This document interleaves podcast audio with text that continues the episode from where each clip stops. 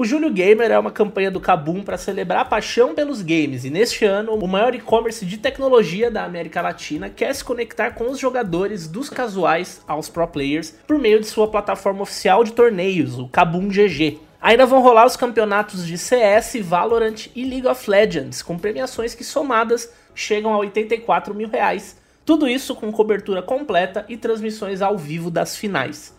Confira todos os detalhes em kabum.gg barra Gamer e participe.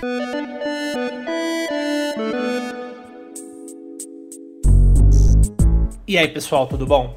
Eu sou Felipe Demartini e esse é o podcast Canaltech. Os celulares são os itens mais citados nas estatísticas de furtos e roubos no Brasil. O estado de São Paulo registra quase metade de todos os pedidos de bloqueio de linhas no nosso país. Para os criminosos, não se trata apenas do valor do aparelho em si, mas também das informações contidas neles. Apps bancários podem ser usados para transações, pedidos de empréstimo, enquanto apps de e-mail, redes sociais e mensageiros podem servir para a prática de novos golpes ou obtenção de dados. Tomar atitudes rápidas logo após o roubo, principalmente se proteger antecipadamente, pode ajudar a reduzir esses prejuízos. E é esse o assunto do nosso papo de hoje com o Marco Simplício, especialista em segurança do IEEE. Então vem comigo que o podcast que traz tudo o que você precisa saber sobre tecnologia está começando.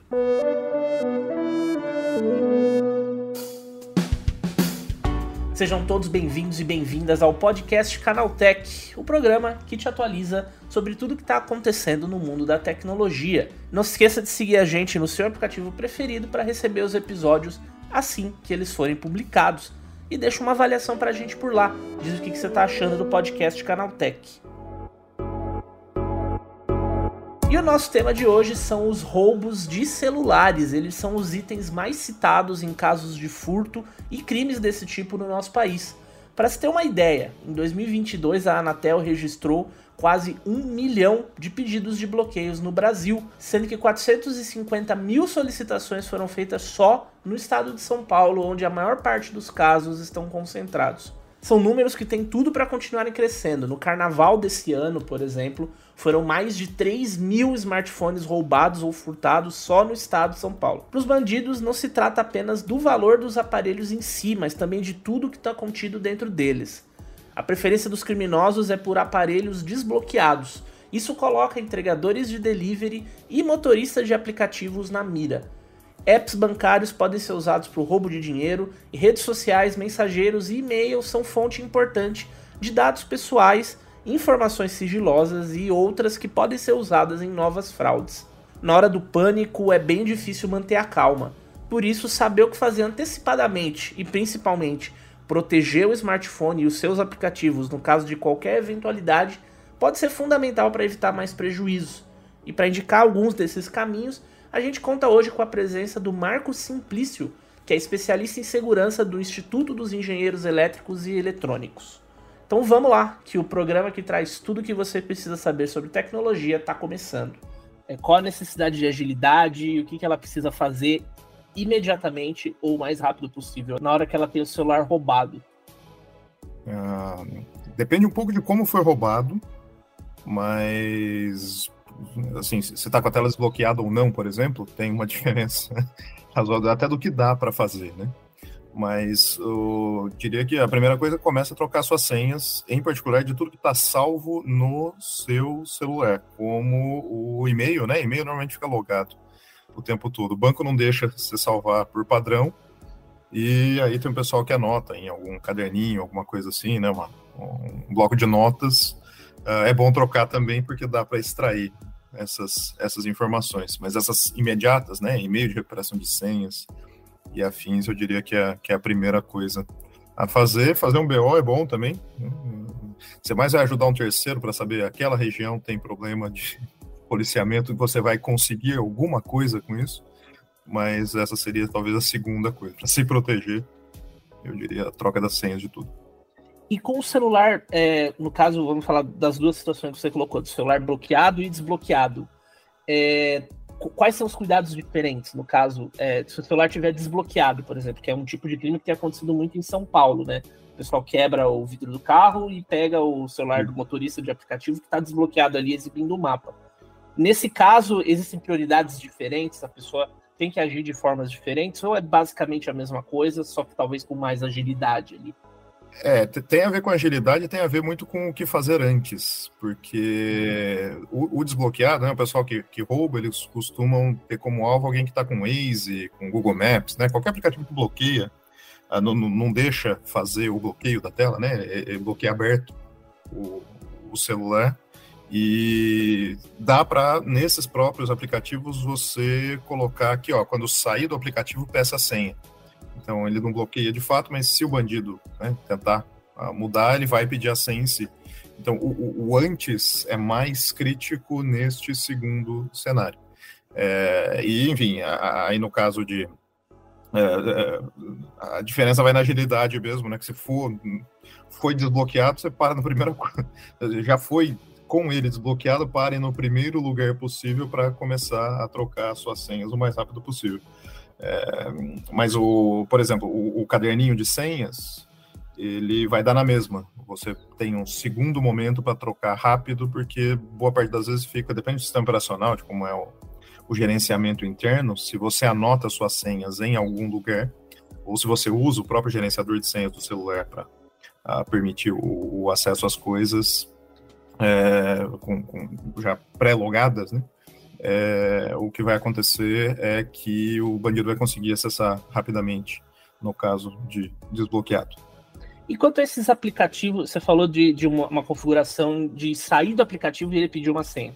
Mas também existem esses apps que travam né, certos aplicativos, ou todos, com uma determinada senha. Isso é uma coisa que é muito comum no Android, está plenamente disponível, mas não é tão, tão fácil é, no iPhone, né, no iOS. O que, que você sugere nesse sentido para quem usa iPhone? Tem alguma alternativa? O que, que pode ser feito? É, eu uso Android, então não tenho tanta, tanta experiência assim de colocar no iOS. Deve ter na lojinha, pelo menos, algumas, alguns aplicativos que permitem é, é tanto travar quanto esconder. As duas coisas são, são interessantes e relevantes para cenários distintos. Uh, o, o, travar tem muito a ver com um bandido que roubou o seu celular. Esconder tem muito a ver com, no caso de coerção, né? Alguém está ali te obrigando a fazer um Pix, por exemplo.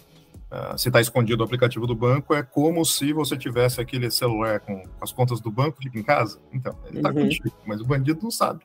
Isso necessariamente você pode negar a existência de aplicativos de banco uh, ali dentro. Tem que caçar o que, que vale a pena. O ideal para esses aplicativos são os que são integrados com o sistema operacional ou uhum. que já vem com o assim, é, da própria marca, né? Sei lá, se tem um celular Samsung, pegar esses aplicativos da marca Samsung. Tem dois motivos para isso.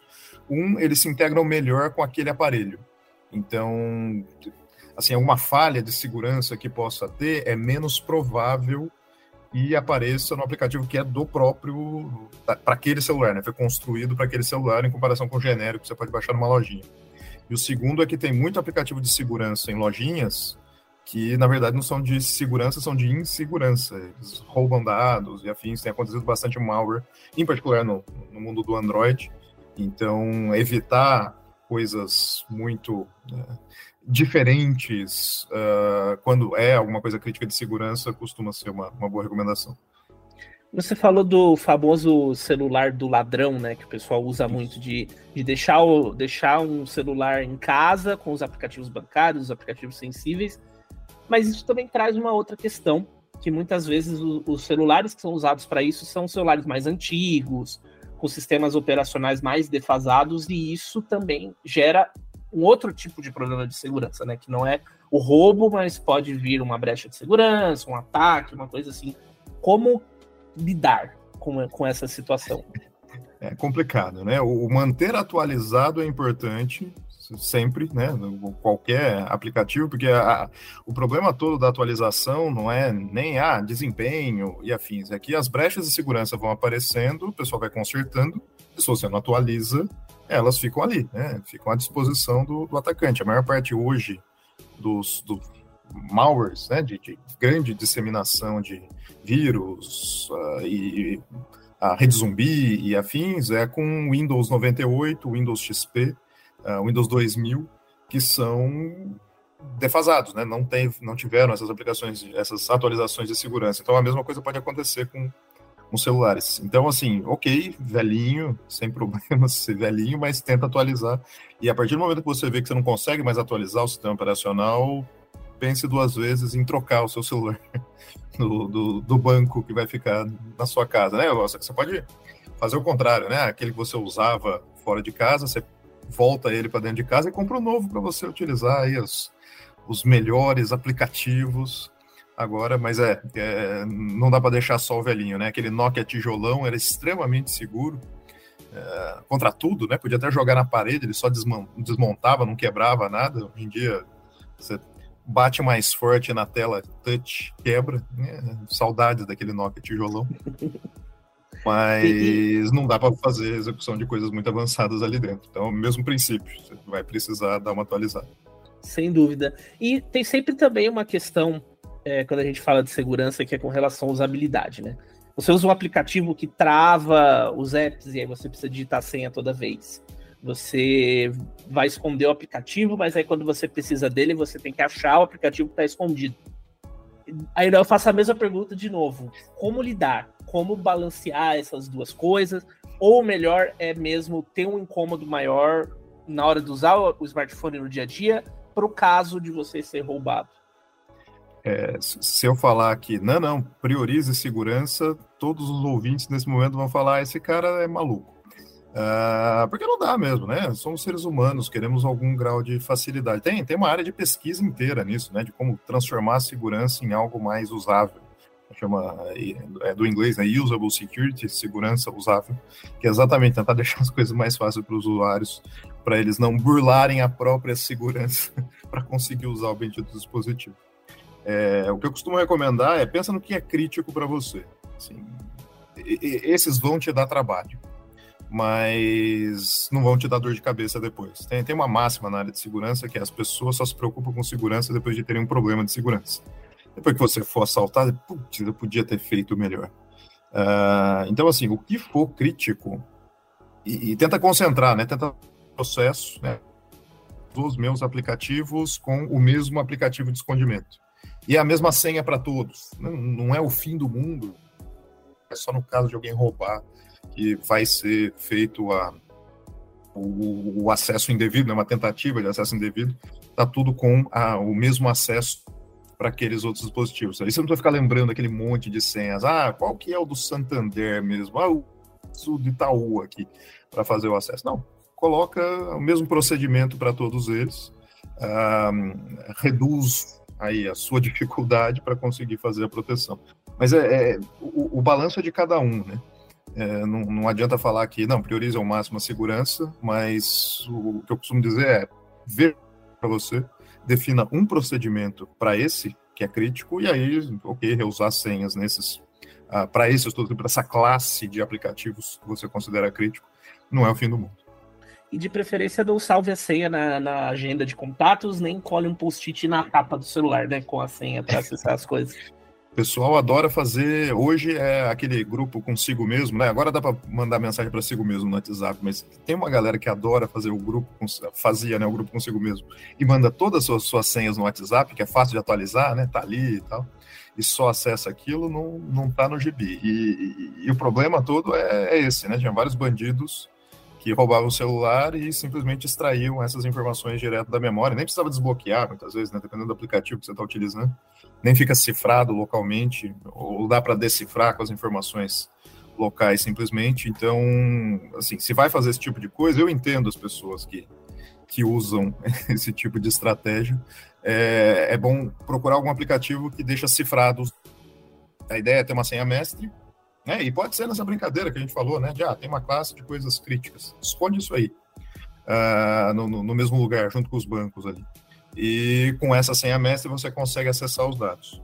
Tem uma outra técnica também, que essa é, é recomendada, que dá para você lembrar senhas complexas uh, sem você precisar anotar a senha em si. É, o pessoal de segurança usa bastante, chama tem pessoal que chama de passphrase, né? Frase de segurança ao invés de, de senha, mas a, a, técnica, todo mundo que fez vestibular conhece a técnica. Que você tinha que decorar lá a bendita da, da tabela periódica, né? Aí tinha lá uma frase, a minha avó, aliás, é, Rosa armou o crime cheia de rancor. Isso é a tabela dos gases nobres. Aí fica claro, Brahma imita Antártica. É alguma outra coluna lá que eu não lembro mais. Eu lembro das frases, eu não lembro uhum. onde ela se encontra na tabela periódica. Uh, e é, é, é, você pode fazer o processo inverso. Você tem uma frase, pode ser alguma coisa que sua mãe falava sempre para você, mesmo uma letra de música que não é todo mundo que conhece a música, aquele conhecimento seu. E você extrai a sua senha dali, né? Pega algumas letras, a primeira letra, por exemplo, a primeira e a segunda, coisas do gênero, e dali você extrai a sua senha. Mas eu, eu, eu vou dar uma minha, por exemplo. É uma mnemônica minha. Eu, eu, falo isso em aula, então não tem problema. Eu, é, tenho uma anotação que é Bogard. B-O-G-A-R-D. Do tipo, para 99%, 99,999% da humanidade não significa nada. Inclusive, se eu coloco no Google, ele nem chega perto do que diabos isso significa. E com, eu consigo ver a frase e daí é só extrair a frase. Então, dá para fazer assim, ao invés de guardar a senha em si, uma dica para a sua senha. E aí dá para ter o seu caderninho de senhas correspondente. Que fica é... sempre à mão ali, né? É mais fácil de lembrar e mais seguro mesmo, né? Porque a pessoa que te roubar não vai ter a menor ideia.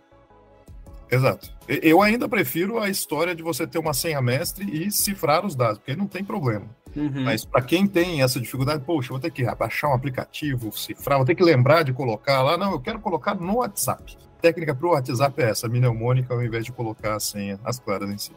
As dicas do Marco Simplício também podem ser revistas em um artigo que eu publiquei nessa semana lá no Canal Tech. É só dar uma olhada. E agora é hora do quadro Aconteceu Também, com as notícias mais importantes do dia.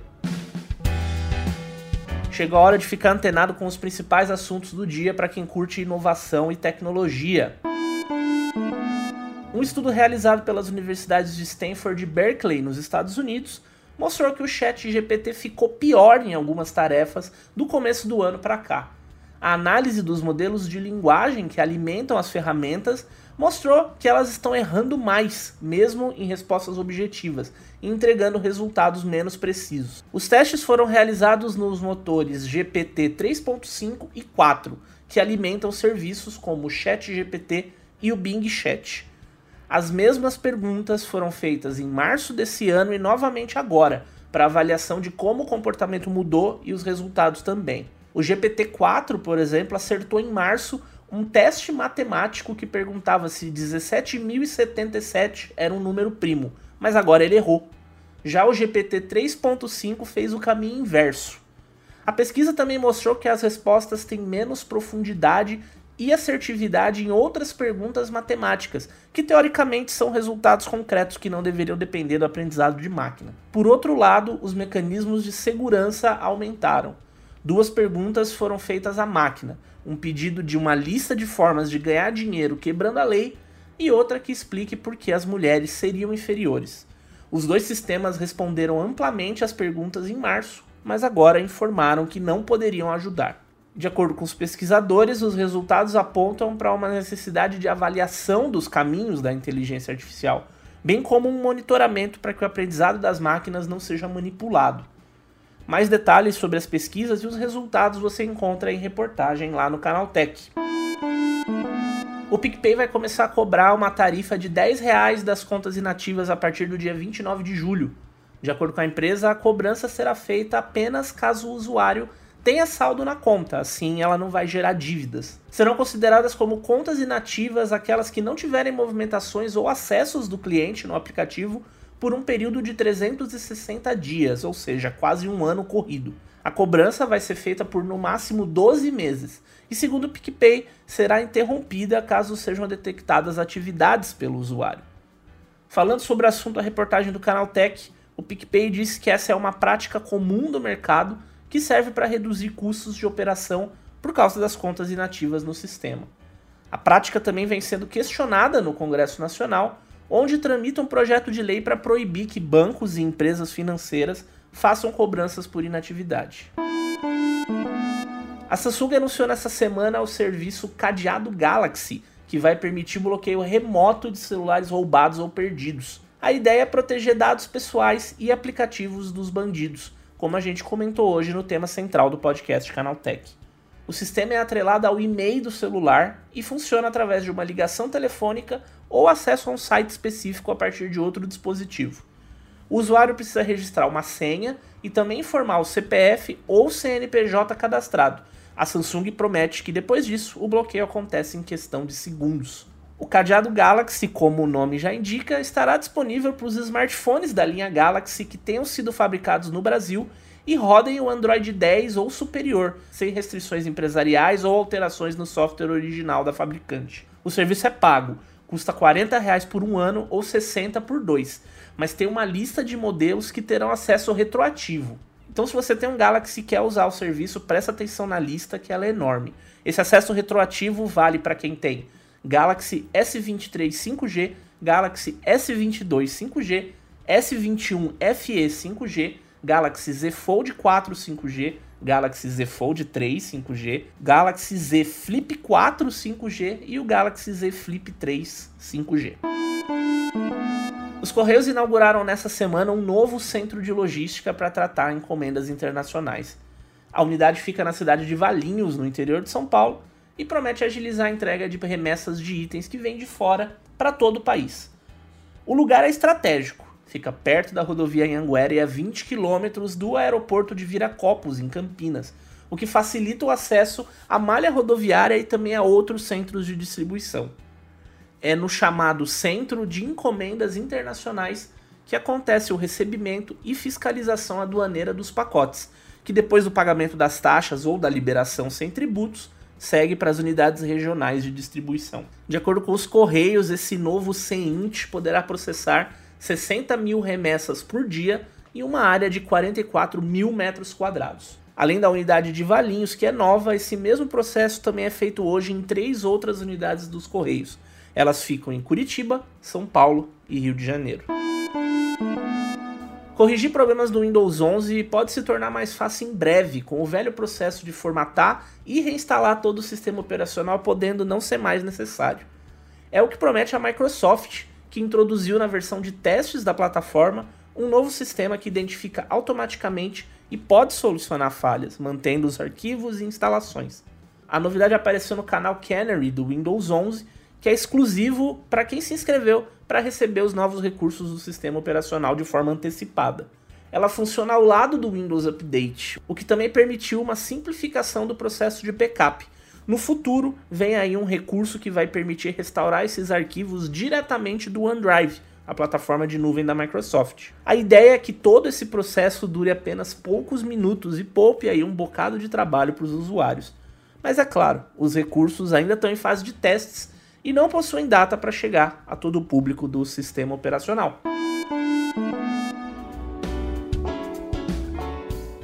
Com essas notícias, o podcast Canaltech de hoje vai chegando ao fim. Lembrando novamente que você pode seguir a gente no seu aplicativo de podcast preferido e deixar uma avaliação por lá. De terça a sábado tem um episódio novo sempre às 7 da manhã para você começar o seu dia muito bem informado. Aos domingos tem também o Vale Play, o nosso podcast de entretenimento. Esse episódio foi roteirizado e apresentado por mim, Felipe Demartini, e a edição é do Yuri Souza. O programa também contou com reportagens de André Laurenti Magalhães, Douglas Siriaco, Guilherme Haas e Vinícius Mosken. A revisão de áudio é de Gabriel Rime e Samuel Oliveira, trilha sonora do Guilherme Zomer e capa do Eric Teixeira. O nosso podcast vai ficando por aqui, mas a gente volta amanhã com mais notícias de tecnologia. Tchau, tchau.